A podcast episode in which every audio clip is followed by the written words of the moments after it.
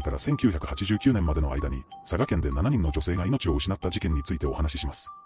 失踪が特に水曜日に集中していたことから、これは水曜日の考察魔事件とも呼ばれています。7人もどんな犯行だったんでしょうか？そうだな。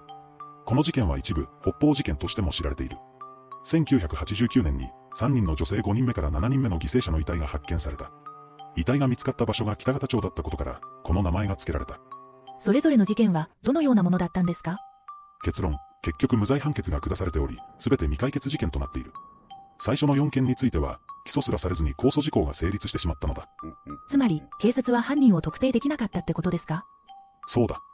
事件の特徴としては、被害者女性の失踪が水曜日に集中していたこと、失踪が夕方から夜にかけて多かったこと、5件の犠牲者は考察で、残りの2人の死因は白骨化していたため不明だったことが挙げられる。水曜日、何か理由があったのでしょうか？どうだろうな。最初の事件は、1900